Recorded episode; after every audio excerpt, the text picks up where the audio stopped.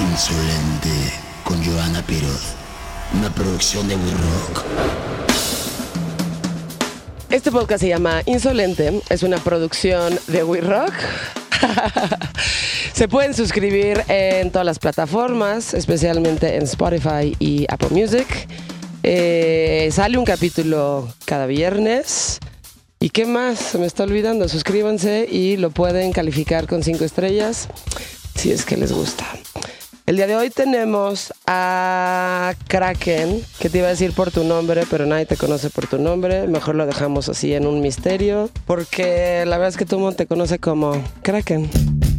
Ricardo García Kraken, artista independiente, diseñador gráfico y publicista. Trabajó como director de arte en Publicis, DDB, Sachi Sachi y fue Head of Art en Havas Worldwide. Creador de Buró Negro, despacho de diseño gráfico. Como artista, ha publicado su trabajo en revistas como Indie Rocks, Marvin y Tongue. Creador de carteles y portadas álbumes para artistas como Queens of the Stone Age, Los Tres, Café Tacuba, Kasabian, Eli Guerra, Kiss, Motley Crue, Black Sabbath y más. Ha expuesto en South by Southwest 2011, 2012 y 2013. Flatstock Barcelona en el marco del Festival Primavera Sound del 2013. Ha tenido tres exposiciones individuales. Fantasmas 2011 expuesta en Hall of Art en Los Ángeles, California. Animas 2012 en la Galería Upper Playground México DF. En 2014 Que ya amanezca, que no amanezca. En la Galería del Edificio Vizcaya DF. Actualmente es el Head of Art de Recreo. Esto es insolente. Nadie te dice Ricardo, ¿no? ¿Sabes? A veces hasta en mi familia me han aplicado el. ¿Y si mejor te digo Kraken? Pues está divertido, ¿no? Está divertido. Está divertido el Kraken. Sí, obvio. Oye, justo ahorita estábamos hablando sobre el podcast que tenías y cómo empiezas como estas conversaciones con personas que se dedican a más o menos lo que haces tú, o por lo menos parecido, arte y diseño. Eh, ¿Por qué no lo hacemos así? Órale. O sea, ¿cómo te llamas? ¿Cómo diste por- con ese nombre? ¿Dónde empezaste? ¿Y cómo lo hiciste más o menos para llegar hasta acá? Digo, vamos a ir por, vamos a ir por partes, ¿no? Pero este... ¿De dónde salió Kraken? Para empezar. Pues fueron como dos, dos cosas coincidieron bastante chido en su momento.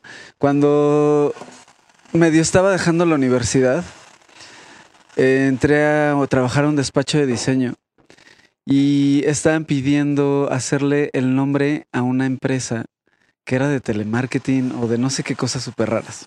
Ajá. El caso es que eran mis primeros pininos en hacer cosas en la vida de diseño y un poco de publicidad y así. Y recordé que justo algunos años anteriores yo traía esta onda como de firmar con, con Kraken, Ok. porque como buen chamaco gótico darketo, era, era muy, muy fan de, de Cthulhu, güey, de toda esta mitología Sí. Lovecraftiana. Exacto.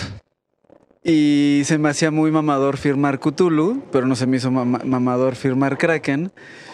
El caso es que en el último de las ideas de ponerle una empresa, un nombre, le puse Kraken, porque ya era la última idea que tenía. Dije, puta, pues el nombre que me estoy poniendo yo se lo voy a poner a esta empresa, que era una empresa de telemarketing. Em- Entonces empecé a hacer un chingo de logos, empecé a hacer como mejor mucho con las tipografías. Y la neta es que me gustó mucho y terminé ni siquiera presentando la propuesta y dije, no, esto da para más y esto da Claro. para mí. Y esto da para mí. Y aparte estaba justo en la parte del, muy en la moda del street art de firmar sin tu nombre, ponerte algún apellido, ponerte una nombre, un nombre raro, un nombre artístico. un nombre artístico y, y está, me funcionaba bien. Porque aparte pues siempre hay como esta ilusión de la ilegalidad al pintar en la calle y mejor no- Claro. no, vas a, no vas a firmar Ricardo García, algo que pones en la calle. ¿Quién es. Ricardo García? Un tal Ricardo García. y entonces pues empecé a, firmarlo como las cosas como Kraken y, pues fue la, pues se hizo hasta un tipo de identidad Claro. personal en, en todo esto. O sea, qué bueno que la empresa de telemarketing no se quedó con eh, Kraken porque me parece un nombre fuerte para una empresa de telemarketing. Ya sé. Fíjate que te hablan, güey, así. Hola, señorita Pirro. Buenas tardes. Eh, le llama Begoña de Kraken para ofrecerle un servicio. Güey, no mames. O sea, porfa, no. ya sabes. Y aparte lo Pero es un hombre con potencial, pues, ¿no? No, y lo cagado fue que en ese momento, a los. ¿Qué fue? Como a los dos años, fue en que empezaron a aparecer como en Metroflog y en páginas como estas de diseño que no existía Pinterest, el Ron Kraken. Ah, claro. Y an- porque antes era como súper hipster, ¿te acuerdas? Que salía la botellita y como que lo estaban haciendo. ¿Sí era hipster? Era súper hipster antes de que lo comprara alguna de estas Ah, licorerías gigantes, que no sé si fue Cuervo o Bacardí, pero compraron como la licencia. Ya. Pero antes de que saliera, yo me acuerdo haber ubicado y dije, qué buena idea, qué padre, me gustaría ya, ya. un día hacer algo para ellos, incluso Sí. lo pensé. Eh, y al final, este, pues nada, compró alguna de estas licoreras, la marca Kraken. Y obviamente mucha gente me ha preguntado, ¿y es Kraken por el licor? Pero afortunadamente puedo decir que me lo puse desde antes. No mames, ¿quién te pregunta que es Kraken por el licor? O sea, Sí. ¿qué te pasa? ¿Qué te digo? O sea, sí, claro. Vi el ron Kraken y desde ahí decidí. Y es que, Que ¿sabes así es como me tenía que llamar, Es porque que es pues, lo único sí. que tomo. La verdad es que solamente lo tomo, ni siquiera le pongo hielos. O sea, No, me lo tomo ah, directo sí. desde la botella. eh, a veces intravenoso. Sabes. Pues, Pero todo bien, no, todo güey. bien. Obviamente no, pero sí es un hombre con mucho potencial. Es un hombre fuerte, ¿no? Y es un hombre que te generó identidad. Si se está colando un poco el sonido que está atrás, es porque estamos en la terraza de We Rock, donde siempre hacemos este podcast. Y pues nada, este, a pesar de nuestros paneles y demás, se cuela un poco el sonido.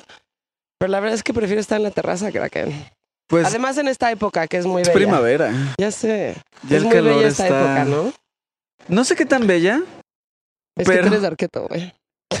Pues a mí sí me gusta. más no, no me va, no me va mucho el calor, la neta. ¿No? So, no, no. A mí me encanta el calor, güey. Prefiero morirme de calor, sudar, ya sabes, así, con esto delicioso que, que el frío y la lluvia, güey, me deprime mucho. Pues Así hay personalidades, ¿no? hay personalidades. Exacto, yo soy personalidad como de playa y de no traer mucha ropa puesta porque me da como claustrofobia, no me gusta traer muchas cosas puestas y diga, ya sabes, en la medida de lo posible, obviamente, pero este, eso, soy una persona de calor y de playa, la verdad. No, fíjate que yo lo más que puedo evitar ir a esos lugares ¿Neta? totalmente. ¿Cuál es tu vacación ideal entonces? O sea, ¿qué ecosistema? Boscoso, frío. Ok. Eh, boscoso me gusta mucho, o sea, cabañita. Pues sí, Fogata. fogatita. Stephen King. Stephen King. Muerte, cabaña. Muerte, muerte, cabaña donde entras porque sientes que esa es el lugar más seguro Exacto. en donde te puedes perder para un asesino serial. Tipo. Evil Dead. Exacto. Esa cabaña, ubiquen esa cabaña. Sí, o sea, ubica en esa cabaña en donde estás corriendo en el bosque, donde tienes muchísimos lugares donde correr. Pero el personaje se mete adentro de una cabaña, güey, porque no hay nada mejor para evitar una muerte que meterte en un closet donde sí te puedan encontrar. Totalmente, güey. Ok. Yo sé que, digo, desde que estabas chavito, incluso cuando te invité ahí a un programa en imagen, me dijiste que había sido una escuela que estaba por ahí y demás. Este, estudiaste eh, diseño. eh, o- fue, fue diseño gráfico, ¿no? No, en ¿No? realidad, en realidad estudié publicidad.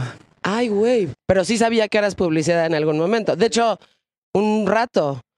Hasta que das ese salto que no todos dan de diseñador y publicidad artista. Pues lo, que- lo que pasó fue muy raro, porque, bueno, ni tan raro. En realidad, pues traes esta afición siempre de, creo, cuando traes esto, pues así como los músicos, otras personas que desde chavitos es lo que le gusta, le atrae. A mí me atraía un chingo dibujar, muy comiquero, muy de portadas de metal, muy de hacer mis, mis covers de las portadas, de, de aprender a dibujar un poco viendo cómo hacen los cómics. Yo traía mucho en la cabeza siempre en estudiar arte, estudiar diseño. Ok. Pero alguien en mi familia me aplicaron la de ahí te vas a morir de hambre. Ah, Sobre todo también en la época. Clásica. Y era de. Esa es clásica. Y esa era la época en la de. Que, que ahora que escucho ese comentario en mi cabeza, digo, ¿qué, qué, qué época tan patriarcal? Pero me dijeron, esa, esas son carreras para chavitas que buscan con quién casarse. No mames. Y aparte me lo dijo una mujer en mi familia, no voy a decir quién. Ok. Pero, este. Pero sí, me dijeron, no, estudia otra cosa, que te pueda dar no sé qué. Este, mete, me, me dijeron, vente a una agencia de publicidad para que entiendas más o menos de qué va y ver si te gusta. Entré a una agencia de publicidad, medio entendí que había diseño, que había arte, que había güeyes raros. Y dije, ah, no está tan mal. Y me dijeron, pues mira, hay carreras, hay carreras de esto. Te puedes dedicar en tu vida haciendo esto y, y pues pare- al parecer no morir de hambre. Sí, exacto. Por lo menos, este, ya sabes, teóricamente no morir de hambre. Teóricamente no morir de hambre, tener un sueldo. Entonces, pues entro a una universidad que se llama CADEC, Centro Avanzado de Comunicación, que está fundada por don Eulalio Ferrer, que es de los primeros publicistas en México, que es como esa generación más aún viejita de la que ya hay hoy, de publicistas que llevaban gigante, que llevaban esas marcas de supers que ya ni existen. Entonces ponen esta escuela, entro a esta escuela a través de las recomendaciones de algunos amigos eh, de mi familia publicistas. Este, pero ya dentro de la carrera, la verdad es que la pasión de dibujar y dibujar y diseñar y diseñar, pues no se me quita. Y un maestro que me daba diseño, porque te dan como dos semestres de diseño, y en realidad yo iba más como para copywriter de, de publicidad. O sea, estaba entrenando más para conceptualizar, para escribir, Claro. y escribo del culo. Sí. Entonces, qué bueno que no lo hice. No, pues tú eres completamente imagen. Yo soy palabras, pero tú eres imagen. Ya sé, pues. Yo no dibujo, no mames, no pues, me eh, dibuja a mí en palitos, güey. Neta. En media carrera me di cuenta de eso y afortunadamente un maestro también y me dijo, ¿por qué no te vienes a hacer una, un trainee a mi despacho de diseño, güey? Ajá. Y la verdad es que toda la parte técnica de diseño gráfico la aprendí trabajando en un despacho. Ok. Porque también era la época donde todavía había, este, pues había computadora, pero se hacían muchas cosas a mano, este, originales mecánicos, checar a pie de página, impresiones, este, hacíamos catálogos para los baños de American Standard y para los, cal- y para los calzones Rimbros, güey. Ah. Entonces estaba muy cagado porque Sí. era, pues, era una, fue una formación muy, pues, pues dura, porque pues era chingarle demasiado, güey. Pero pues aprendí mucho más que en la universidad. Claro. O Eh, sea, trabajando. güey. Trabajando, trabajando, trabajando, trabajando. De ahí me mudé a otro. Pero en el Inter yo, yo ya traía esta, esta, esta cosa de hacer cosas propias, ¿no? De hacer cosas personales. Por ahí en mi segundo despacho de diseño conocí a Alejandro Campa, que curiosamente es hermano de Ricardo Campa, de mira. Headquarters y todos ellos. Él estaba trabajando también ahí. Y un día me dijo, me dijo, oye, güey, tú medio dibujas y haces cositas. ¿Por qué no le entras a un concurso que está llevando mi hermano? Para hacer un Doonie, ¿te acuerdas de los Doonies de Kit Robot? Estos, estos monitos de, de vinil. Este, me dice, entrale al concurso, güey. Me dice, mi hermano pues está convocando a todos los diseñadores que conoce. Este, y curiosamente quedé dentro de los seleccionados. Y entonces hicieron la primera serie azteca, güey. Pero era muy cagado porque pues ya había gente muy reconocida ahí como Kike Yervides. Ujú. O de hecho creo que estuvo Sanner también en la primera. Ok. O sea, gente muy reconocida que ya estaba en el pedo. Sí. Este, estuve dentro de esos seleccionados y yo no había hecho Nada. nada, güey. Solo había estado dibujando en todo. Entonces, eso estuvo chido porque me permitió tanto conocerlos, empezar a conocer banda diseñadora y bandas artistas. Y aparte, pues, amigos de la universidad, güey, como Sealer, que Ujú. estudiamos juntos en la universidad. Medio ya traíamos por ahí las cositas de hacer cosas distintas. Sí. El caso es que cuando entro ya a una agencia de publicidad más en forma, más que solo despachos de publicidad, hacemos este colectivo de arte que se llamaba E3, con René Semog, con. Willy Damage, Sí. este Tatanka, que ya no lo sí. conocen como Tatanka, Sí. Francisco Utón. Francisco Utón. Este, Sealer también obviamente estaba ahí, entonces Sí. formamos este colectivo, güey, y empezamos a hacer más desmadre. Ahí empezamos un poquito a Claro. hacer street art, a pegar cosas en la calle, pintar cosas en la calle, tener exposiciones colectivas en Cholula, acá, en el España, aquí en el DF. Y entonces, pues obviamente ahí empiezo pues a explorar mucho más ese lado como de arte, pero no un arte tan convencional, porque pues evidentemente no soy de academia, ni venía de academia ni nada. Y en realidad, pues hice un poquito lo mismo, de cuando entré a estudiar una cosa y más bien poco a poco yo me fui enseñando Sí. a las cosas que me gustaban hacer y pues así ha sido prácticamente mi carrera. Claro. ¿No? O sea, después de que dije, pues ahora voy a hacer street art, después dije, no mames, soy bien fan de hacer carteles de música, quiero hacer un cartel de música. Claro. ¿Cómo chingados lo voy a hacer? Pues no sé, pero pues, pero pues voy a ver cómo lo hago. Y eso me llevó a otro lado de conocer de repente a, a músicos, güey, y empezar a cotorrear con músicos. Conozco en una peda a Adrián Terrazas, que en ese momento todavía era saxofonista de Mars Volta, y me dice, güey, tengo un proyecto, este, no era solista porque no era solista, pero como un proyecto alterno, que era de jazz. Y me dice, ¿por qué no te avientas un cartelito, güey? Y ya empezamos a, hacer- a platicar, hago el primer cartel y queda ese cartel. Órale. Y es un, ese cartel como que medio se empieza a vender. Yo lo empiezo a distribuir con... Ya, ya era mi amigo Kiko Yervides, ya me empezaba a llevar con Alderete. Entonces como que pues ahí, ¿te acuerdas que estaba la- tenía la tienda Kong, que después hizo Guru? Sí. Les- Claro. entonces justo esos carteles son lo primero que yo vendí. Entonces los llevé a esa tienda, empiezan a vender los carteles. Y ahí es que Ahmed Bautista, creador de Mercadorama, ve mi cartel y me habla un día y me dice, ¿no quieres hacer un cartel para Eli Guerra? Y en realidad ese fue como el primer cartel Oficial. oficial Ajá. y de Mercadorama aparte Sí. que se hizo. Muy bien. Y ya de ahí, pues bueno, todo, todo lo demás de locura de carteles que se vinieron y cosas así. Este, digo, viviste tu época ahí de publicista, ¿no? Que siento que es una etapa. Es una etapa del, de, de. Pues del que dibuja o del que es como diseñador gráfico, como yendo hacia. Ya sabes, el camino del artista, que es un paso que no todo el mundo toma, pero que en algún punto, si sientes que tienes el potencial y el llamado de hacerlo, pues lo haces, pero no lo hace todo el mundo, ¿no? Este. siempre te llamó la atención y le diste seguimiento pues, a lo que realmente haces y a lo que realmente te gusta hacer. Pero también es una etapa, ¿no? O sea, justo lo que me decías, ahorita estábamos hablando antes, o sea, antes de empezar de, pues esta onda de, de- pues güey, de que la gente de repente cree que sales de la universidad y ya te haces y te tienen que contratar y te tienen que pagar Claro. un chingo de lana y como que este proceso creen que se lo, se lo saltan. Y todos Claro. tuvimos, este, chambas espantosas, o sea, yo incluida, güey. Obvio, sabes, pues es obvio. horrorosas, que sientes que te están robando el alma cada vez que te sientes en el cubículo. Pero también Pero creo que lo importante de eso es aprenderle mucho. Sí. O sea, yo, de hecho, ahora estoy volviendo a hacer publicidad en mi vida. O Pues la que tú quieres, güey. Pues entré, sí. pues sí, o sea, entré a justo a- allá a la agencia de, de Spooky, del recreo, que es una agencia independiente, que es la única agencia que se ha podido mantener independiente durante los veintitantos años que tienen. Están por cumplir 20 años, sí. Este año cumplen 20 órale. años. Y es la única agencia que se ha mantenido tanto tiempo independiente. Entonces, obviamente, el, el approach de los proyectos es bien distinto, pero sigue siendo lo mismo. Pero, pues, obviamente, yo ya traigo dos vueltas en las que entiendo que está chido y que no está chido y por dónde entrarle. Claro. Que en general lo que no está chido es siempre resistirse. Creo que es el pedo de la, de la gente cuando entra a una agencia de publicidad o algo así. Cuando empieza a pensar que las cosas se le van a dar gratis o que la experiencia te debería de tocar de un di- del día uno al día dos Claro. en lugar de vivirlas y tener... Las chingas dan experiencia. Claro.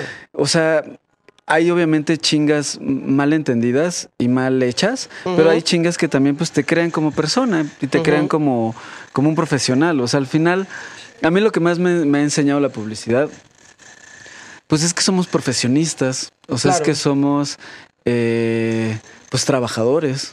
O sea, al final vivimos de las ideas, vivimos de, de- de las cosas que nos nutren, que nos inspiran, pero al final del día necesitas un horario para hacerlo, Sí. necesitas Disciplina. disciplina, entregar, entregar los días y a las horas que te lo piden. Obvio, güey. Claro. Este, entonces, pues creo que esa disciplina que a mí me puso la el trabajar en agencias ha sido Claro. lo que me ha permitido eh, meter mi trabajo en muchas pues en muchas cosas distintas, güey. Y como que entender también que este, que dentro de los elementos que pueda llegar a tener algo que es artístico, por ejemplo, al final siempre estás vendiendo algo, güey, ¿sabes? Totalmente. Siempre estás vendiendo algo. Entonces sí debes de considerar ciertos elementos para que eso que estés haciendo, por más que sea un reflejo de lo que tú eres o lo que tú quieres o de una parte como muy íntima de ti, debe tener elementos que sean vendibles, güey, ¿no? Claro. Y que debes de entender el lenguaje y que debes de entender los colores y que debes de entender cómo se mezclan esos colores o cómo se ve en cierto papel. Y ese es el tipo de cosa que a lo mejor sí te da chambear en una agencia de publicidad, porque al final, pues todo el mundo quiere vender lo que hace, ¿no? Claro, y.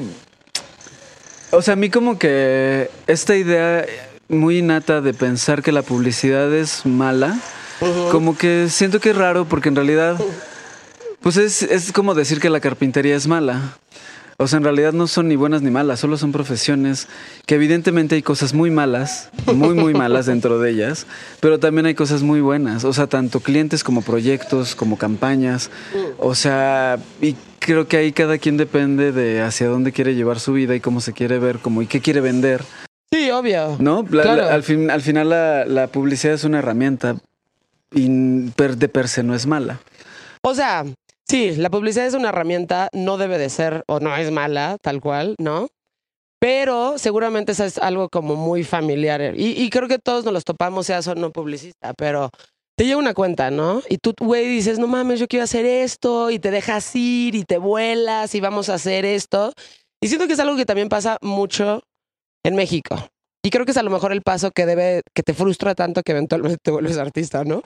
Este generas algo cabroncísimo, lo presentas y la gente que no tiene ni idea de qué pedo con el arte, porque para eso estás tú y para eso te contratan, de repente cree que sabe más que tú en este pedo y entonces decide que lo que tú haces no funciona. Entonces, no, güey, la verdad es que está muy volado ese pedo, está muy arriesgado. ¿Sabes qué? Bájale tantito de huevos y hazme algo pues más normal, güey, más este, pues ya sabes, más para el pueblo. Y siento que esa mentalidad es la que frena muchísimo a México, no en la, o sea, no en eso, en todo, güey. Gentes en traje tomando decisiones que son de- deberían de ser decisiones de un artista, que son a lo mejor un poquito más arriesgadas, que eventualmente empujan estas barreras para que se empiecen a generar cosas nuevas. En Estados Unidos son mucho más arriesgados, en otros lados son mucho más arriesgados y por eso ves los comerciales que existen en la NFL, güey. ¿Las sabes? Y dices, wow, o sea, tú ves tele gringa. O sea, yo puedo ver comerciales gringos así, non-stop. Y dices, güey, qué chingón es esto. Que creo que también algo ahí importante es que quizá, como dices, quizá el por qué funciona en otros lados, creo que es porque está muy entendido y de quién es el trabajo de, qué, güey. Y O se sea, separan esas cosas. Y se separan y se separan bien, y porque mientras más chingón seas en solo tu chamba, ¿no? Entre, mientras más especialista seas, como quizá como un cliente que está recibiendo, que está dando un brief y que está recibiendo la idea, Claro. creo que los parámetros de, de él deberían de ser los parámetros de alguien de marketing, güey. Exactamente. Sus parámetros deberían de decir, esto puede vender en de estos números, ¿por qué? O sea que su percepción no debería ser la misma que la tuya, Claro. ¿no? por o sea, porque cada quien tiene la suya Claro. es, es, pues repitiendo el ejemplo de la carpintería, no le vas a decir al carpintero cómo hacer la silla Claro. porque tú no sabes hacer sillas. A lo mejor tú tienes un restaurante, tú lo que quieres es que la gente se siente, pero no Claro. vas a hacer las sillas, necesitas No, sillas. claro, y no le vas a decir al chef cómo hacer su tostada o si debe llevar limón o no. Si él te la... O sea, si tú estás confiando en ese lugar y vas a ese lugar y así se sirve, así es. Claro. Y si quieres la tostada sin limón, o sea, o con limón, o le quieres echar salsa Maggi, güey, vete a otro lado. Pues sí, hay un Pero- chingo de helados. Exacto, hay un chingo de helados. Si estás yendo a ese lugar, pues respeta ese proceso de esa persona que Claro. lo está haciendo y tómala o déjala o cómprala o no la compres.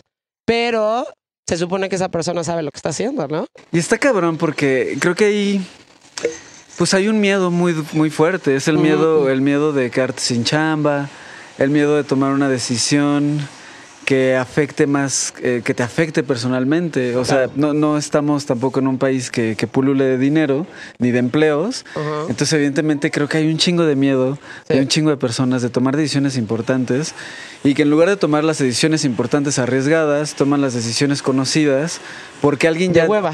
De hueva, porque... Y, con- y- y que ya las hemos visto repetidas, las hemos repetidas visto. y repetidas y repetidas. Pero entonces no pierden su trabajo. Es pero, lo es un, más pero, es, seguro. pero es un ciclo horrible porque no pierdes tu trabajo, pero tampoco creces en tu trabajo. claro. Y Exacto. es como un... Y eso creo que abarca a todos los, los, los planos. Hablo desde el donde me toca, que tiene que ver todos mis contactos creativos que he tenido Sí. y que incluso a veces lo ves ah, hasta con mismos músicos, güey, ¿no? Sí. O sea, cuando haces carteles, cuando, cuando me ha tocado hacer portadas de discos, Sí. eh, los miedos son muy parecidos, güey. O sea, Sí. los miedos, eh, hay, hay obviamente músicos muy cabrones, muy chidos, que permiten que, que tu visión sea la que se impregne ahí porque ellos saben que es- te están dando ese trabajo a ti Exacto. por algo. Por algo. ¿no? Pero Exacto. obviamente para llegar a esa confianza con alguien, pues necesitas trabajarles, necesitas platicarlo, necesitas como varias cosas. Exacto. Pero sí necesitas, o sea, si estás hablando de artista artista, ¿no? Y tú vas a hacer una portada, pues güey, yo medio que tengo, o sea, obviamente me tengo que enamorar de lo que haces, ¿no? Claro. Y debe haber una comunicación ahí, pero sí 100% tienes que confiar en el artista para que haga su trabajo y tú no te sientas limitado. Que yo me, me- me pregunto mucho, y justo tuve una plática hace poquito de esto, de... mm, No sé por qué caí de esos clickbaits, que no fue tan clickbait porque sí traía la información, de portadas muy... que fueron censuradas, Ah, sí. como entre 70s y 80s. Ok, Ya hay unas cosas terribles, ya hay unas cosas muy chidas. sí. Y justo me, me venía a la mente si hoy la censura está aún más fuerte que ya ni siquiera llega a saber que, que Sí, claro. censuraron cosas. Sí. O si las portadas ya no son tan importantes como lo eran cuando te comprabas un disco de vinil. No, sí siguen siendo muy importantes. Claro. Siguen siendo muy importantes, pero la sensibilidad está al máximo, ¿no? Y por lo tanto, pues sí, la censura también. ¿Te acuerdas del Appetite for Destruction? ¿no? Total. La contraportada, puta, yo cuando lo abrí dije, no mames, está verguísima este pedo, ¿no? O sea, Claro. hay un robot, hay una, como una pared, ¿no? Ajá, ajá. y hay una chava, digo, hoy en día se lo sigues viendo y dices, güey, está súper arriesgado este pedo, ¿no? Pero eh, la chava trae como un vestido muy como heavy metal, ¿no? En ese momento. Los chones abajo, como que está insinuando una violación, ya sabes, pero no, sí, pero no. Eh, la censuraron y la tuvieron que poner como contraportada para que esa no fuera la imagen Sí, que tú la pusieras si tú este, quisieras. Exacto. Que también está interesante eso, ¿no? Eh, Bueno, pero me acuerdo de que esa la censuraron, por ejemplo. hay una muy, muy fuerte que fue de estas que, que en esta mini investigación, que probablemente después de me puse a investigar más, después de ver eso, Hay una de Scorpions, güey, de un disco que se llama Virgin Suicide, ajá. Eh, que es una morrita de evidentemente 12 años que está completamente desnuda en la portada, güey. Ok. Y entonces fue extremadamente censurada, eh, tanto en su momento como hoy. O sea, Claro, porque ella sí. es considerada pornografía infantil, güey. Totalmente. Y es un pedo que dices, güey, ¿cómo carajos? Obviamente, aparte, los Scorpions se deslindaron y dijeron, no, güey, fue la disquera. Ajá. Así de esos güeyes pensaron que era una gran idea. No mames, siempre es la disquera la que te censura, ¿no? O sea, Ajá, sí. Entonces le echaron la culpa a la. Pero obviamente, te digo, mi, mi- mi duda era de- tenía mucho que ver con eso. De estarán saliendo. Seguramente Spotify y seguramente eh, Apple Music y seguramente Sí. Deezer y seguramente todas estas. Pues se han de tener ciertos controles, supongo. Obvio. Y sobre todo hoy, Claro. que las cosas son un poquito más cuestionables, que no está mal, pero hasta dónde está bien censurar ciertas cosas. Pues sí, no sé, o sea, como medio pensando también tipo en el primer álbum de Rage Against the Machine, en donde está este monje tibetano, que es una foto real, güey, ¿no? O sea, ajá, documentada. Digo, es una portada muy fuerte, sobre todo si conoces la historia de la foto, ¿no? Entonces este monje tibetano está protestando en contra de este la invasión china, ¿no? y güey, tal cual, se, o sea, se, es- ves el tanque de gasolina allá al lado y se echó gasolina eh, y se prendió fuego mientras estaba meditando, güey. Entonces, es fuertísima esa portada, pero es tan fuerte que es la portada del primer disco de Rage Against the Machine, ya ¿sabes? Claro. Hoy en día, ¿eso estaría censurado? ¿Quién sabe, güey? ¿Quién sabe? Porque también hay una cosa muy rara entre la censura a la violencia y la censura a lo sexual, ¿no? Como que Sí, lo sexual está mucho más censurado que lo Sí. violento. Sí, sí, sí. O sea, y eso pasa en todos lados. O sea, la, la portada de Matando Güeros de Brujería. No mames, es fuertísima. El otro día la vi en el, o sea, la vi en vinil. Dijo, ¡es verguísima! La le tomé una foto, la subí y Instagram me la bajó. Claro. Y luego dije, ay, sí, obvio, güey. o sea, luego como que dije, obvio, güey, pues no mames. O sea, la portada es fuerte, es una es cabeza. muy fuerte, sí. Es una cabeza quemada y en la portada dice, matando güeros, güey. Ya sé. Y es como, ay, sí es cierto, Joana, este, probablemente no pueda subir como la portada de brujería de Matando Güeros. Este, sí, güey, o sea, Está cabrón. está cabrón eso. Que también, pero también lo que a lo que voy, no, no es que no sean importantes las portadas hoy, pero siento que también el consumo de las portadas es mucho más rápido. O sea, el hecho este de que, que, que no está mal, o sea, no, no lo digo como algo malo. O sea, el hecho de que salgan tantas portadas tanto tiempo, que se saquen más portadas hoy de sencillos que de álbums, o sea, que los artistas estén sacando más rolas que discos, sí, ¿no? Eso hace que haya mucho más, eh, pues mucho más imágenes, güey. Claro. Un chingo más de imágenes. Y no sé si eso a ti te da ya los impactos, como te daba antes el meterte a la tienda de discos y de repente comprar hasta un disco por la portada. Mm, sí, puede ser. O sea, no creo que diluya el impacto del arte en la música, ¿no? Este, la- o sea, la cantidad de portadas no creo que lo diluya.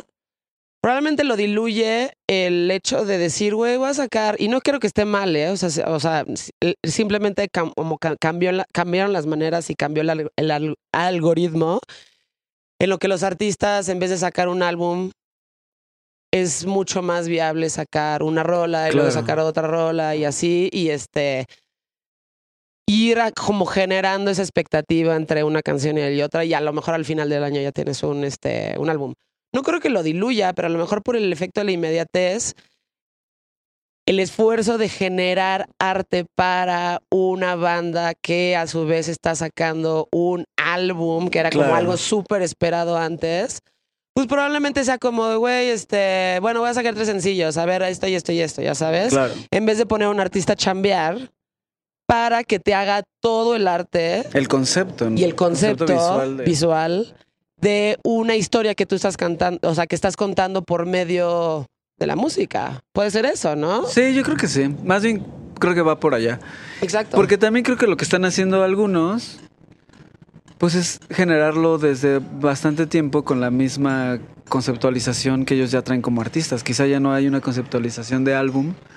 ¿no? Como antes que esperabas que saliera el nuevo disco de Metallica para ver ahora de qué se trataba, el concepto de qué iba. Claro. Y quizá ahora es un concepto más constante. Pues sí, puede ser. Digo, ahorita que lo dices, yo me acuerdo que yo el Ride the Lightning lo compré en un mix-up, güey, por la portada. O sea, yo vi esa portada y dije, no mames, ¿qué hay acá atrás, Obvio. adentro? Ya sabes, chesilla eléctrica, este, azul, Ya sé. verguísima, con un chingo de rayos, que además me fascinan los rayos. Este, dije, güey, ¿qué es esto? Y sí, ya sabes, ¿te acuerdas de mix-up? Te ponías, ibas a la estación. Claro. Y te güey. lo ponías y ya como que escogías el número del álbum que estaba ahí. Y de repente escucho eso y digo, no mames, ¿qué es, ¿dónde ha estado esto toda mi vida? Eso está Ya muy sabes. cabrón. sí. Y sí, o sea, si no hubiera sido por la portada del Ride the Lightning, güey, nunca, o sea, no hubiera dado en ese momento. Obviamente hubiéramos dado con Metallica todos, pero no en ese momento a los, este, ¿qué? Ocho años, nueve años, una cosa así, ¿no? Entonces también eso es importante, como que tú veas algo que digas, güey, ¿qué es esto? Claro. Lo quiero comprar. Luego dicen, pues no compres cosas por, el, por la portada. ¿Por qué no? Tal vez la portada te lleva a descubrir Claro. cosas A que eventualmente nuevas. te van a gustar muchísimo. Totalmente, sí. ¿No? Que yo creo que de eso hay, hay- hay varios ejemplos. Que ahorita que decías de portadas cabronas, me estaba acordando la última de Ghost, Que bueno, todas las de Ghost son cabronas. Eh, Pero esta última está increíble, güey. Sí. Está increíble y lo que está chido es que ya. Como son muy modernillos y sí, está somos bien. modernillos. ya- o sea, ya le están metiendo animación, Sí, se claro. anima la portada cuando te metes a escucharlo Spotify. Sí. Entonces creo que igual y sí, es otra, es otra forma de ir agarrando pues el pedo. Pues es que, digo, en el, en el, en, en el caso particular de Ghost, tipo, me gusta mucho más el arte de Ghost que su música. O sea, su música me gusta muchísimo. Pero el pensar que vas a llegar a un concierto, ¿no? En donde hay un antipapa dándote una misa, güey, que está acompañada de una serie de demonios que no estás viendo, pero sí estás viendo al mismo tiempo, porque no estás viendo las caras de estas personas, pero están viendo unas pinches máscaras de unos demonios cabroncísimas. Y ya se abre un telón rojo y es este pedo. Además empiezan con una canción que sale en este Eyes Wide Shut. Entonces están Ajá. tocando un como tambor súper Ah, huevo. pum, pum. Y es, güey, no mames, misa negra. Un Aquí estoy, ritual, tómame, sácame sangre, tómalo todo en este momento, ya sabes. Entonces, el, como que el concepto de, de Ghost me parece cabroncísimo. eh, mucho más allá de su música. Se podría aplicar lo mismo con Cannibal Corpse, por ejemplo. O sea, ves las playeras y ves las portadas Claro. y ves todo y dices, no mames. Con Iron Maiden también, este, ya sabes, o sea, como que hay unas que dices Black Flag, por ejemplo, ¿no? O sea, hay gente que conoce Black Flag por Ray Petibon y el, el logo de esta, que es una bandera como ondeando, que él lo hizo con cuatro Con cuatro bloques negros. con cuatro más. bloques negros y el arte de Black Flag se volvió súper emblemático Pues yo creo que de hecho al hay, punk. hay ¿no? muchos artes de ese estilo que la gente llega a conocer más el arte que incluso la música. ¿no? Exacto. Como de Addicts, Exacto. ¿no? La- el, el monito este, la carita, el- Exactamente. de Misfits nada más. O sea, Güey, de Misfits, exacto. hay gente que seguro tiene playas de Misfits que digo, no, no quiero llegar al, al, al joven, al chaburruco. Sí, pero sí. Pero, pero hay mucha gente que ubica más la imagen de ciertas bandas que, que la misma música. Exacto.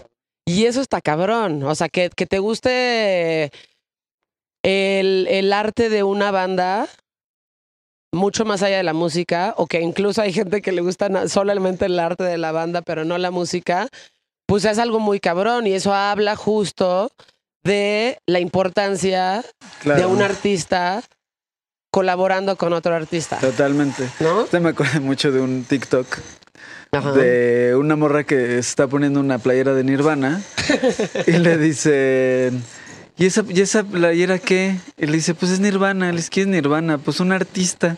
Pues un artista.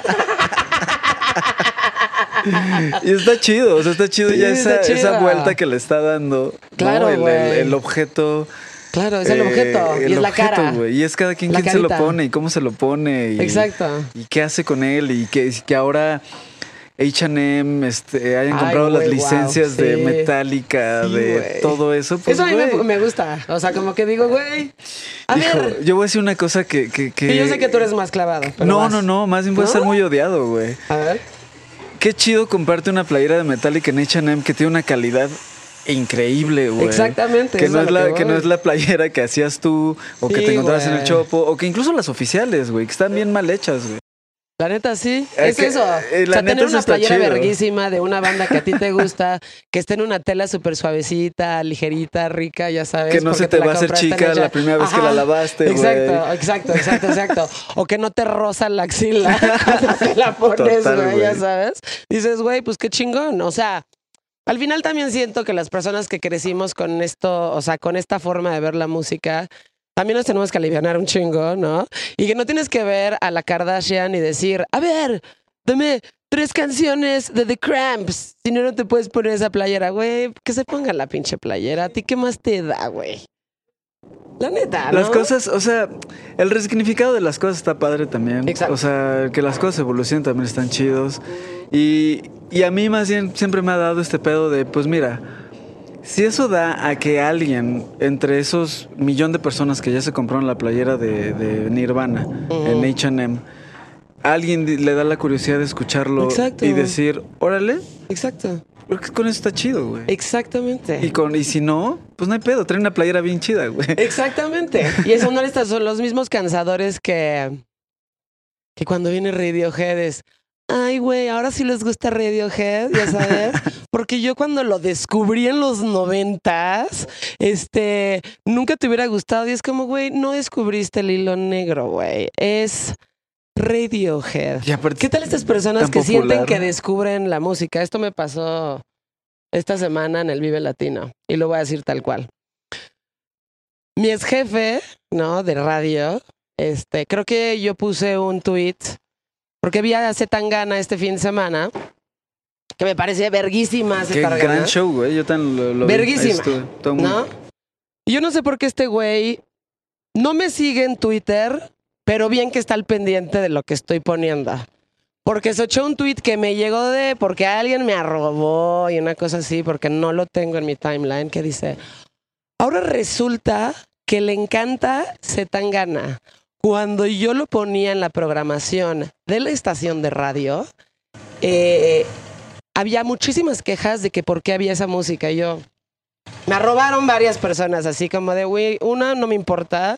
Y dos, ¿cómo hablas como si tú fueras el güey que descubre las cosas en el mundo o en México, güey? Y aparte O sea, cosas tan populares, güey. Ah, Están ahí, o sea, Totalmente. están ahí, están en Spotify, están en Apple, están en un chingo de lados, pero como tú lo descubriste, tú sientes que tú se lo alimentaste a un chingo de personas, estás bien pendejo. Está cabrón. Pues está cabrón. Sí, güey. Está cabrón. Además, ¿con qué ego puedes llegar a decir eso, no, güey? Ahí está todo, güey. O sea, hoy ya no puedes decir como de, Somos yo lo demasiadas descubrí, yo te lo personas. presenté a ti. Y aunque así fuera el caso, ¿qué más te da? Si a alguien más ya le gustó, y si alguien más ya le agarró el pedo, y si alguien más ya tiene buenos comentarios sobre algo, güey. Y que, y, y más bien, no sé, o sea, este sentido de propiedad de las cosas es muy raro, güey. Al Es final. bien noventero, güey. Es muy noventero, es muy noventero sobre todo eh, pensar que no te puede gustar una cosa si te gusta otra, si Ah, eres de un claro. género, no te Sí, puede sí, gustar sí. otro, como que siempre ese pedo tan O si eres arqueto, güey, no te puede gustar una rola de pop, güey. Totalmente, güey. ¿Qué te pasa? ¿Por Yo qué crecí, con, yo crecí binario? con eso, güey. Yo crecí con eso en muy cabrón, güey. ¿No? Me he dado cuenta de unos años para acá que las cosas, pues no tanto, no son tan así. Que hay cosas que obviamente que hay cosas. así, güey. Hay cosas de la mierda en todas, en todos, en todos los géneros, pero también hay cosas muy chidas, güey. O sea, estaría Claro. cabrón no reconocer la chamba de Zetangana después de verlo en vivo, güey. Con el show conceptual Totalmente. cabroncísimo que Y con esa trae. pinche portadaza que tiene también, que es un óleo de él en un rojo cabroncísimo, Muy como cabrón. volteando en una especie de traje de luces blanco, güey. No mames, o sea, guau, güey, ¿no? Sí, estaría, sí, estaría cabrón. Creo que estarías quizá desperdiciando un poquito la visión general de las cosas. Por que una cosa, que una cosa es también que no te tiene que gustar. O sea, no, por- no porque trae el show, no porque está bien hecho, no está bien producido y tiene una imagen cabrona, tiene que gustar. Pero creo que tampoco se puede demeritar, güey. O sea, tampoco Claro. puedes decir que son cosas mierdas. Cuando Solo son cosas bien hechas, solo porque es pop O o, porque no te porque gusta, güey. O por sí, Exacto. O solo porque no te gusta, porque hay una gran diferencia entre decir, a mí no me gusta, a esto es malo, ¿sabes? O sea, y eso está cabrón. tu, tu gusto no genera géneros, digamos. O tu gusto no define lo que está bien o lo que está mal. Claro. Simplemente es tu gusto, güey. Y, y creo que con eso podrías vivir más en paz. O, o sea, si dejas de Sí. pensar que tus gustos eh, forman comunidades, si dejas de pensar que, que lo que tú piensas es como deben de pensar todos los demás, Exacto, güey. pues, güey, te daría mucha paz pensar que lo que tú piensas es lo que te hace a ti. Y que te hace a ti individual y que te hace una persona chida o no chida. Y nutrida. pero pues ¿no? nutrida y cada quien sus cubas. Claro, no, sí, y además, este, yo creo que en la vida en general no puede ser tan binario. O sea, no puedes decir, No, esto pues está no. bien, esto está mal. Esto es blanco y esto es negro. Esto es como debe de ser y esto es como no debe de ser. Y esto es moral y esto es inmoral. Es como, no, güey, todo es muy subjetivo y todo depende de la persona que lo esté viendo, ¿sabes? Claro. Sí. Son perspectivas al final y pues, güey, tus, tus perspectivas no deberían de definir pues, los gustos del resto de las personas. Y aparte, sí, güey. Y aparte las perspectivas cambian, afortunadamente. Obvio, ¿no? afortunadamente. O sea, es esa playera de H&M. Tal cual. Es eso. y claro. antes era cool tener esclavos, se veía cool, estaba chido. Ah, claro, sí. Pues ya no, pues las cosas cambian, o sea, no puedes pensar, seguir pensando cosas que ya no se pensaban. Y creo que eso es parte importante de entrarle al hoy, güey, para, para Sí. ser un poco más feliz y para ser un poco más consciente de que la- las cosas son bien distintas. Sí, y además de arriesgarte a ser juzgado por no ser cool, güey. Porque vale madres, güey. O sea, Claro, si estás güey. pensando en todo el tiempo en que yo quiero ser cool y que solamente soy cool si me gusta el metal y si me pongo playeras negras y si solamente me gustan ciertos géneros porque los demás son unos pendejos y no tienen nada que Claro. aportar, es como, güey. El único que se está limitando aquí y el único que se la está pasando mal aquí eres tú, güey, ya sabes. Pues sí, Y te vas a divertir mucho más cuando pierdes ese miedo a no ser tan cool y empieces Claro. a buscar otras cosas o te empiecen a gustar otras cosas e incluso hasta las aceptes públicamente, güey. estoy completamente de acuerdo. Exacto. Nada más diviértanse mucho más, güey. No, y, y- y ta- y también lo único que sí pondría ahí de, de estribillo es como de, igual no tiene que gustar, pero tampoco lo tienes que odiar. Exacto. Y creo que ese, eh, porque creo que ese pedo, hoy deberíamos estar en una época en la de odiar menos, güey. Sí, güey. Y, y no hay pedo, o sea, no hay pedo que no te guste, neta no hay pedo, pero pues tampoco Odiar. odiar, güey, o ser violento con tus comentarios, o ser... Claro. Eso, eso, eso creo que a mí esa es la parte que me, me hace más ruido. Porque, pues, o sea, tengo amigos que sé que perfecto, que jamás escucharían a Zetangana, Ujú. pero tampoco lo odian y también tienen un gusto musical increíble y escuchan otras cosas que yo jamás he escuchado. Por supuesto. Pero, y tengo los otros. Tengo también el otro lado de, de compas que dicen, no mames, es la mierda más grande que he escuchado y la gente que la escucha es más mierda aún por escucharla. Ay, sí, todo.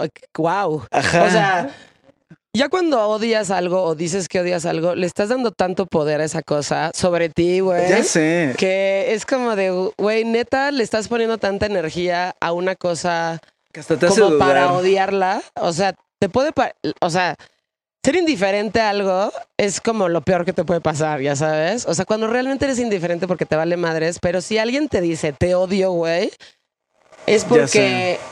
Eres muy importante, güey. ¿ya Pues es como, como la homofobia es como una homosexualidad malentendida, ¿no? Sí, totalmente. Sí, porque a ver, güey, tú no tienes que ser homosexual, ¿sabes? o sea, Claro, no tienes, no es a no pasa nada, güey, güey. o sea, Nadie te va a meter nada si o, no quieres. o como la gente que dice, pues no estoy a favor del aborto, pues no abortes, güey. Claro. Y ya. Y hasta Pero ahí tú déjalo, no güey. decidas, no dejas que tu moral decida sobre mi vida, güey, o sobre mis libertades. Entonces, Que aparte tal cual sí históricamente- es eso, o sea, es eso, o sea, con las personas que son como homofóbicas, pues güey, no beses a otro güey. Claro. o sea, pero ¿por qué tienes que decidir lo que hacemos los demás? Ya sabes. Y que, y que más históricamente, güey, ese tipo de censura y ese tipo de plática, ese tipo de discurso, pues es el que- son los que han hecho las peores cosas de la historia, güey. Sí. De las cosas de las que más nos queremos alejar. Y viene de un lugar de miedo, además. Y viene del lugar de miedo, güey. Viene Sí. del no ser aceptado. Y aparte está cabrón cómo el odio se contagia más rápido que el buen pedo, güey. El amor. Pues puede ser. Pues a lo mejor es más fácil. es más fácil. Es más fácil odiar y es más fácil tirar mierda que tener un buen comentario sobre alguien. O decir, güey, eso está güey. chingoncísimo, qué chingón. Pues sí, porque normalmente decir que algo está bueno viene con el miedo de qué tal que a alguien no le parece mi opinión. Y decir que está malo, pues me vale verga. Sí, exacto. ¿Sabes? Sí, sí, sí. O sea. En fin, eso. O sea, diviértanse mucho más. Diviértanse un chingo. Y Y se lo van a pasar mejor ustedes en general. Totalmente, güey. ¿No? Creo que vivir sin odio es muy es una vida muy tranquila. Pues sí, así es como debe de ser. Oye, la música ha estado muy presente en tu vida, yo lo sé. Digo, hemos tenido sesiones de música y viniles, tú también eres coleccionista y demás.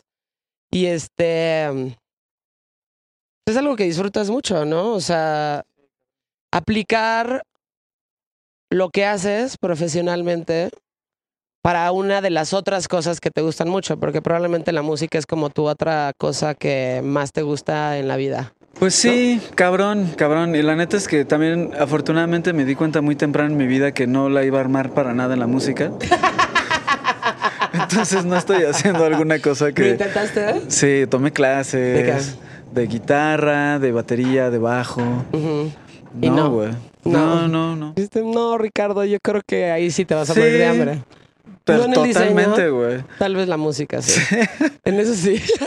Entonces, la neta, pues conforme, pero pues sí, siempre ha sido, siempre ha sido algo que ha formado, pues sí, mis, hasta mis gustos, pues parte de mi, pues sin miedo de pensarlo, de parte de mi personalidad ha tenido mucho que ver con la música que he escuchado. Y obviamente en el momento en el que empecé a encontrar oportunidades de poder colaborar con músicos, pues eh, que, que mi aporte sea desde donde lo sé hacer, pues ha sido una cosa súper chida. Claro. Y siempre, y siempre, pues busco seguir, segui- seguirlo haciendo. Quizá ya lo he hecho menos en los últimos años, he hecho menos carteles, pero me he enfocado de repente a hacer por ahí algunos discos. Eh, y está chido. La neta está. Pues es lo que más me gusta. eh, eh, o sea, mezclar esas dos cosas, la neta es que me hace muy, muy feliz. Eh, ¿Qué pasó con Marilyn Manson, güey? O sea, ahora. Qué fuerte, ¿no? A mí sí me Qué dolió. fuerte. Pues a mí A también. mí me dolió mucho como saber que ahora me tengo que poner sus camisetas nada más para dormir, güey. Y al revés. en tu casa y al revés, güey. Sí, exacto, porque, pues, güey, Hijo, me, me encantaría decir se volvió loco, pero definitivamente, pues es un personaje que trae una lectura que no sorprende. No sorprende Sí. saber. sí, no, no es como que dices como Bill Cosby, ¿no? De, Claro, güey. güey, ¿qué? Claro, Ah, no, dices Marilyn Manson. Eh, sí, puede ser. claro, güey. Pues era, era como cuando salió todo el desmadre, el, el meme este de la señora de los noventas haciéndole la cara de ya ven. Sí, exacto, exacto. Sí, güey, exacto. les dije, güey. Güey, no puedo creer que ese güey era Marilyn Manson. Qué puteado está, güey. Wow. No, es como tu abuelita, este. Wow, o sea, Ya sé, está cabrón porque curiosamente, pues Marilyn Manson sí fue de las primeras portadas e imágenes que también me acuerdo que me choqueó mucho. Fue sí. mi segundo concierto en la vida, en el 96, Ujú, 97, 96, 97 en el Palacio de los Deportes. Traía el Antichrist Superstar, traía esa gira, güey, fue de las primeras cosas que me, Todo eso lo hizo que me Flora, ¿no? golpeó. Sigismondi. Sí. O sea, su, Todos sus videos, su imagen, toda su, la todo imagen. esto que como que él adoptó, que sería como su imagen a la posteridad, ya sabes. Sí, pues sí, Viene fue de el, ella. fue, el, fue el madrazo y fue el, lo contestatario y traía el mensaje político y traía...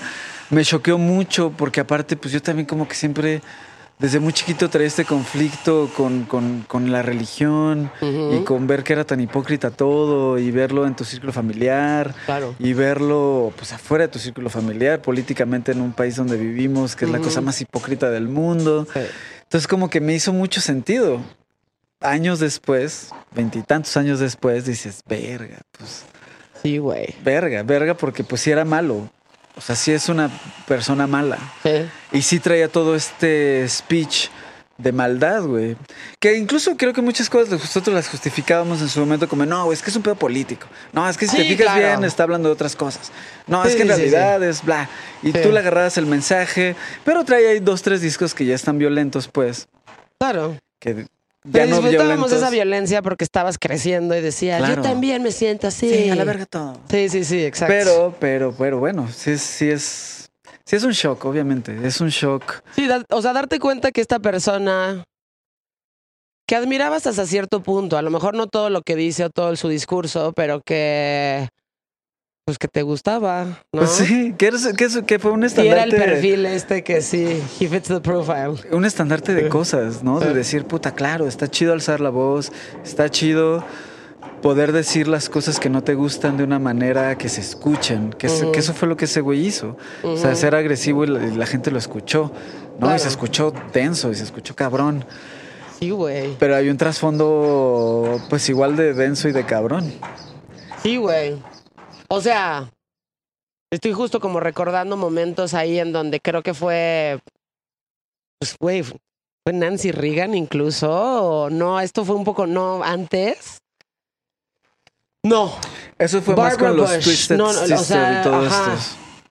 o este, no fue Nancy Reagan, eso fue muchísimo antes, pero la primera dama de Estados Unidos, eh, la esposa de George W. Bush, que no recuerdo su nombre, Ah, justo tenía, no, Barbara es del, del papá, Ah. este, Entonces, es de George Bush, ya sabes, este, justo como que ese era el discurso, muy parecido a Nancy Reagan en su momento, en donde estos rockstars están, ya sabes, envenenando a nuestros niños y no sé qué, y es como, ah, cállese señora, y de repente como tiempo después dices, cámara, güey, ya sabes.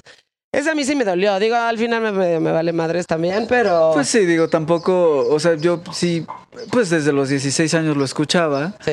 y pues ni pedo, o sea, pues es que pues, hay muchos más que vamos a ir descubriendo. Seguramente también veía películas de Bill Cosby Claro. y pues ya no las Y veo. de Kevin Spacey. Kevin Spacey, de... o de Woody Allen. Pues claro, güey, pero pues no, pues no. O sea, agarra lo, lo chido y lo que no, pues déjalo ir, apréndelo y pues sigue para adelante, güey. Claro. De todos los carteles que, que has hecho, porque, güey, has hecho una serie in- infinita de carteles con Mercadorama, ¿no? Que ahí entraron una- un- también varios artistas mexicanos, que es parte como de la labor de Ahmed, de mm, encontrar estas personas talentosas para hacer arte y como que aplicarlas a los carteles este, de música y de conciertos, güey, que son una obra de arte en sí, güey, ¿no? Has, has hecho muchísimos. Este, ¿cuál recuerdas? Así que hayas dicho, güey, esto fue importante, esto fue para alguien que a mí me importaba mucho. Pues este, obviamente Black, Black Sabbath, Sabbath, ¿no? Sí, Los Black claro. Sabbath fueron, pues, eh, que aparte han sido mis bandas favoritas de toda Sí, la vida. Fue, fue chido que los dos carteles oficiales, de las únicas dos veces que vinieron los hice, eh, esos fueron con Mercadorama, pero también fueron más de Ocesa, o sea, fueron más un- una entrega para Ocesa. Y pues sí, güey, son de las cosas que, me- que- que me volvieron loco. Era- hice uno de los de Jack White Puta, güey, claro. y uno de esos fue en el show que ya no pasó. Por supuesto. ¿Te Ay, pero tú y yo no fuimos juntos, ¿no? ¿Fuimos al de Puebla? Fuimos al de Puebla el día que se quebró el tecladista, güey. Ah, pues sí, ¿Te y al otro día. Y al otro día tocaba el cartel que yo había hecho. Sí, cierto. y entonces, claro. pues ya no sucedió ese concierto, pero ahí está el cartel y se vendió el cartel y toda la madre. Ah, sí. Pero. O incluso hasta más este como de, güey, lo que nunca pasó. Y ahí, pues cartel sí. del show que nunca pasó. Pues han habido varias cosas. Por ejemplo, haberle hecho algo a Café Tacuba también me gustó mucho. Ujú. Este, les, les hice dos carteles. eh, uno para el aniversario del Re. Que aparte de mis discos también de, de morro pues, favoritos, güey. Y son de los discos más emblemáticos de rock en español Discaso, güey. en México y en Latinoamérica. Cabrón, Sí. cabrón, cabrón. Y también le hice uno para la para la gira del objeto antes llamado un disco, que es un postercito redondo. Sí, claro. Que de hecho está cagado porque sale por ahí en el documental este de rock que estuvo en Netflix. El de Rompan Todo. El de Rompan Todo, cuando lo están entrevistando a ellos, atrás Sí. se ve el cartelito redondo, que ahí lo tienen. Está cagado. Has, hecho muchísimos. Varias cosas, güey. Y ha estado chido porque hay, por ejemplo, algunos artistas que igual le hice cartel y disco, como a Pepe Aguilar. A huevo, que es una claro, cosa que está como bien fuera de lo que se pensaría, pero... Se pensaría que para Café Tacuba también, ¿no? Pero fue, pero fue increíble trabajar con, con- con- en eso, güey. Con, y con el- ¿Te sentaste con música. estas personas a platicar y hacer todo esto para darte un brief de lo que más Sí. o menos querían y, ellos- y tú tenías no, que hacer? con Café Tacuba, ¿no? Ujú, Con Café Tacuba era un poquito... Pues esta es la idea, ujú. denle. Con Pepe Aguilar fue la parte ya del disco, que aparte fue un disco que era homenaje a Juan Gabriel. Entonces fue una... fue- no nos sentamos en una sala porque todo fue por Zoom. Ok.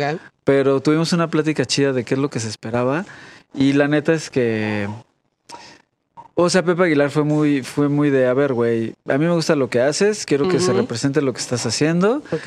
Este me dice, y la neta me dice, yo no ando con rodeos, si las cosas me gustan, me gustan, si no me gustan, te voy a decir que no me gustan. Me dice, no te voy a decir sí, súbele, bájale, me dice sí o es no. Y afortunadamente desde el principio fue sí, Claro. pero pero pues está chido, está cagado. Pues es que aparte es, es música luego bien oscura la el mariachi. Obviamente, güey, es súper oscura. Y este, un amigo mío, que de hecho ha estado en este podcast, que ha estado, es muy cercano a este estudio también, Felipe Botello, es su guitarrista. Y lo que sé de Pepe Aguilar lo sé a través de él y dice que es bien rockero, güey, pero súper rockero. O sea, como que si no hubiera tenido esta tradición de música ya sabes, tradicional mexicana, ranchera, mariachi y demás, definitivamente hubiera hecho rock. Y de hecho, este, Felipe toca esta parte, porque es muy, muy buen guitarrista, toca esta parte de Pepe, este, pues, en su parte como rockera de, de su de su show, porque al parecer es como muy largo el show y es como pasa por una serie de ¿De tapas? sí de etapas y es una historia y hay una parte como muy muy rockera y es donde la hace él. Entonces él me dice, güey, es muy muy muy muy rockero. Entonces pues también me hace un poco de sentido que te haya conocido a ti y que haya dicho eso es lo que quiero. Sí, Eso de hecho, el, cartel que le hice, el cartel que le hice está chido. Es porque está raro, porque es algo, fue para un concierto en San Diego y más bien traía como unos, una morra, hice como la cara de una morra medio rara, como bizarra, eh, pero que traía puros sopilotes en la cabeza Sí. y como que estaba, sí lo que va a llevarse a ave mexicana, muy mexicano, pero aparte es Pepe Aguilar y está darquetón la cosa. Y Sí. pues gustó y se quedó. Y también la, la portada sí fue más soft, fue, estuvo mucho más fresa. Este, porque aparte era para lo de Juan Gabriel y tiene que salir la foto Hablando de Pepe, obscuridad. hablando de obscuridades. Pero estuvo chido. Pues es que han, han pasado varias cosas, varios, varios músicos. Por ejemplo, ahorita hubo dos de las últimas cosas que he hecho. Hay una banda de metal que se llama Silence, que son unos morritos, que está increíble, güey.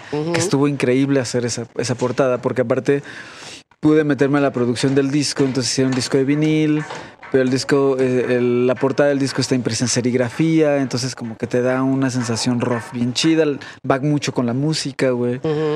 Y la otra banda que acabo de hacer un sencillo fue para Prismatic Shapes, Ok. Que están ya más como, pues, ochenteros, están muy chidos, güey, están darketos, darketo ochentero, postponceros, están padres. Hay de todo. Digo, ah, eh, yo creo que deberíamos de invitar a Med a un podcast como en particular, ¿no? Pero esa labor que ha hecho de, mm, pues justo eso, güey. O sea, hay unos carteles. De hecho, creo que fue justo en la pandemia que hubo una exposición ahí por Toxcasa, en la Roma, em, de los cartelistas mexicanos, güey. Era de, ah, pues era justo cuando vinieron los Sames. Exacto. Era algo como los 10 años de Mercadorama y los 25 de los Sames. Ajá. Y sí, güey, estaban ex- estábamos expuestos todos, güey. Todos, todos, todos los que les hemos hecho cartel ahí. Que está chido porque mucha banda, tanto artistas, ilustradores, diseñadores, como de todas las ramas que se han podido meter a hacer un cartel en un Mercadorama para músicos muy chidos también, pues ahí estaban y ahí están. Y es lo que está chido. Que como Ahmed, que el pensamiento de Ahmed aparte venía desde una cosa muy, muy chida, muy noble, de cómo combatirle un poquito a la piratería Órale. para las bandas nacionales, primero. Y hacerlo bien, además. Y hacerlo bien. Entonces Sí, lo que dijo sí. fue, pues voy a conseguir artistas que, que la piratería nunca va a conseguir y voy a hacer la mercancía oficial con las bandas. Entonces, pues obviamente se han pirateado cosas, pero esto ya fue Sí, tiempo ya después. Sí. Entonces, él lo, lo que así fue como nació Mercadorama. Dijo, ¿por qué no uno a artistas gráficos con artistas musicales? Que tengamos mercancía exclusiva, súper oficial, güey, que no va a pasar por las manos del, del- de la mafia, de la Claro. piratería. Y así empezó Mercadorama, güey. Y se hizo súper grande, güey. Ayer estaba en Idols y este y justo entrando, y se me olvidó comprar mi camiseta, güey. Le voy a hablar a Med. Eh, todo el merch era de Mercadorama Sí, para Idols, ya Sí, sabes. ya y es merch oficial de la banda de una empresa mexicana cabrona, ¿sabes? Eh, y Este. Pues haciendo mercancía oficial de una banda y además bien hecha, súper chida. Este. En colaboración con, de artistas mexicanos con bandas de todos lados, ya sabes. Sí, giró mucho el concepto a lo, Sí. a lo chido y lo están haciendo muy bien. Y la neta, sí, deberías entrevistar a ese güey. Sí, trae, voy a- trae cosas voy a- muy le, voy a, le voy a hablar a Med para que, para que venga también, porque, güey, pues la labor que ha hecho es bien chingona. Porque además ya cuando, o sea, cuando fui a, a la exposición dije, güey, no mames, o sea, está cabrón esto porque, digo, de entrada es como, visualmente es infinita y visualmente también es súper enriquecedora porque hay te das cuenta, ¿no? Como, eh, ah, este es de Kraken, este es de Sealer, este es de tal, este es de tal, como que ves como la línea gráfica de cada uno de ustedes. Y este... mm, con artistas bien chingones, güey. Y, y, y, y, y que cumple un doble propósito de apoyar obviamente al artista musical, pero además de elevar el trabajo de los artistas mexicanos a nivel internacional, güey. Y aparte eso da- está bien chingón, Te da para conocer también. Si te gusta la banda, igual no conoces al ilustrador o viceversa, güey. Hay banda que, que por ejemplo, Seger acaba de hacer el de los Foo Fighters, güey. y Es un cartel increíble, güey. Y a lo mejor hay banda, pues ya más morra, que no topa a los Foo Fighters, pero topa perfecto la chamba de Seger. Sí. Porque es un güey que está súper actual y que está pintando todo el mundo, de todos lados. Que dice, güey, no mames, qué chingón un póster de ese güey, de esa banda. Claro, muy bien. Y además, eh, pues güey, ya llegaste como al último paso, no sé, pero como artista, en donde has tenido exposiciones, o sea, cuadros Sí. tal cuales, Sí, ¿no? sí, sí. Sí, Y pues justo. exposiciones completas Entre de, de tu, cosas- de tu trabajo. Afortunadamente, entre las cosas de que estuve haciendo para clientes y como independientes y así, pues también salió el poder haber podido exponer. Ujú. Expuse en Los Ángeles, expuesto acá como dos, tres veces. Algunos de mis cuadros pues, han estado también en Barcelona y cosas así. Y pues la neta es que está chido. O sea, está chido. Pues como que yo lo intento ver, intento no separar mucho, intento más bien trabajar, güey. O sea, lo que yo hago y me la paso haciendo todos los días es trabajar. Entonces de repente es para una banda, de repente es para algo personal, de repente es para publicidad, pero pues sí, güey. Sí, haces de todo. Me mantengo tra- trabajando Sí, y claro. me mantengo como pues haciendo cosas, güey. ¿Qué te falta hacer?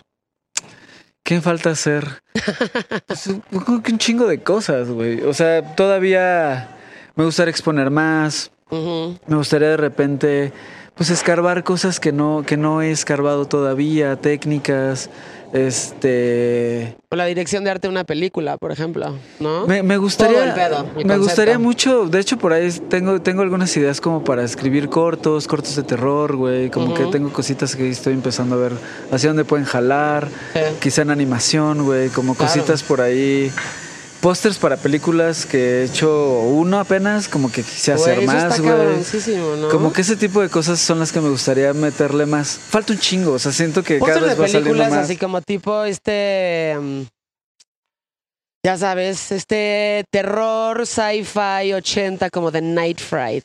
Ah, O huevo. Friday 13, que todo el arte es cabrón, güey. O sea, ya te necesitas empezar a meter como internet para ver este tipo de cosas, pero sigue habiendo carteles cabroncísimos que dices, güey, o sea, a ver, hablando de carteles cabroncísimos, pues naranja mecánica, güey. Claro, todo güey. mundo ubica este cuadro, ya sabes, blanco, con Claro, el güey. triángulo y Alex saliendo como del triángulo. Con la navaja. Con la navaja y eso es de, ¡ah!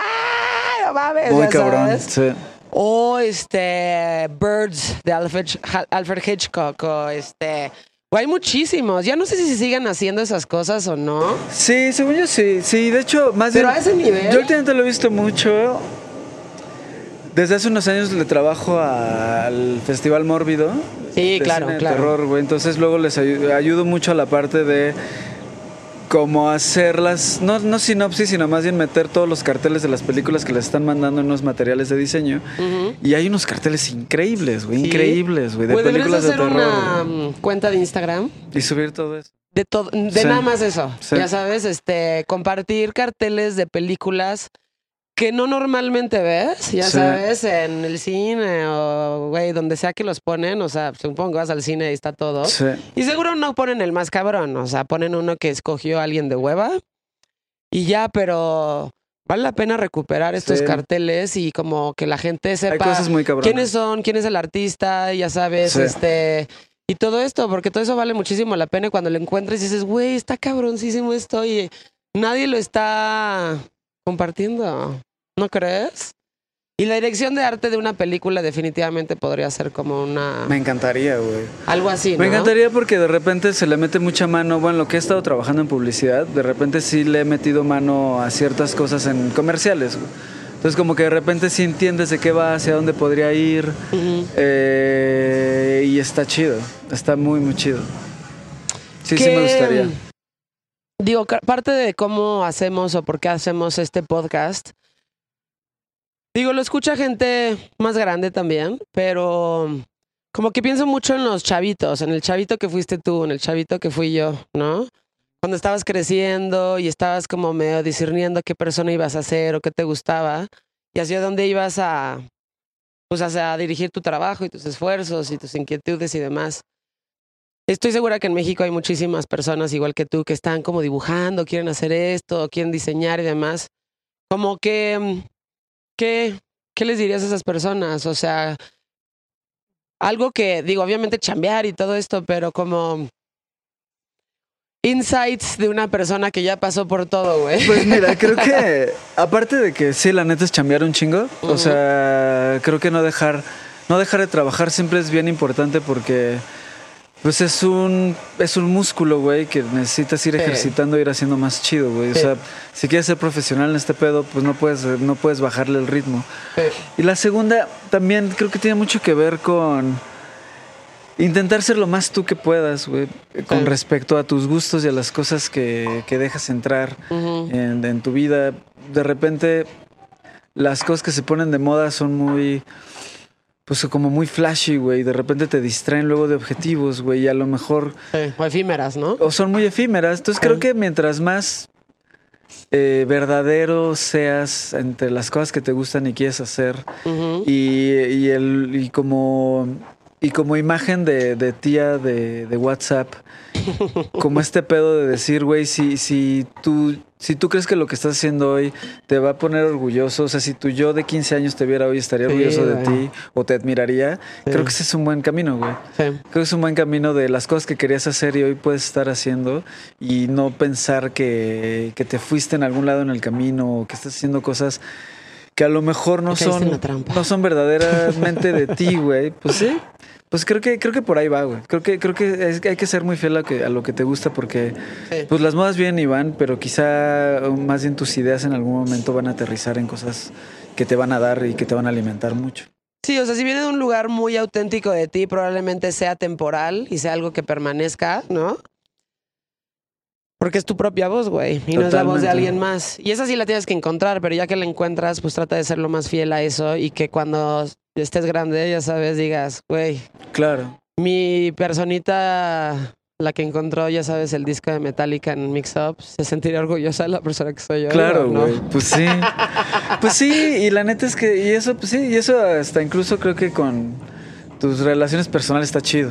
O sea, ¿no? Ser, ser quien eres y ser como eres en todos lados. Como debe ser. Como debes. Ricardo. Muy bien. Pues muchas gracias por tu muchas tiempo. Gracias a ti. Sé que te vamos a estar viendo mucho más aquí en We Rock. Si se coló un chingo de ruido, es porque nos gusta hacer este podcast en la terraza, güey. Eh, y pues están construyendo un edificio al lado. Nada más. Chingón. Y pasando aviones y todo, al todo lo que pasa al mismo tiempo. Muchas gracias, Kraken. Muchas gracias a ti. Qué divertido. Estuvo, estuvo chingón. Güey. Estuvo bueno. Estuvo bueno. Este es un podcast que se llama Insolente.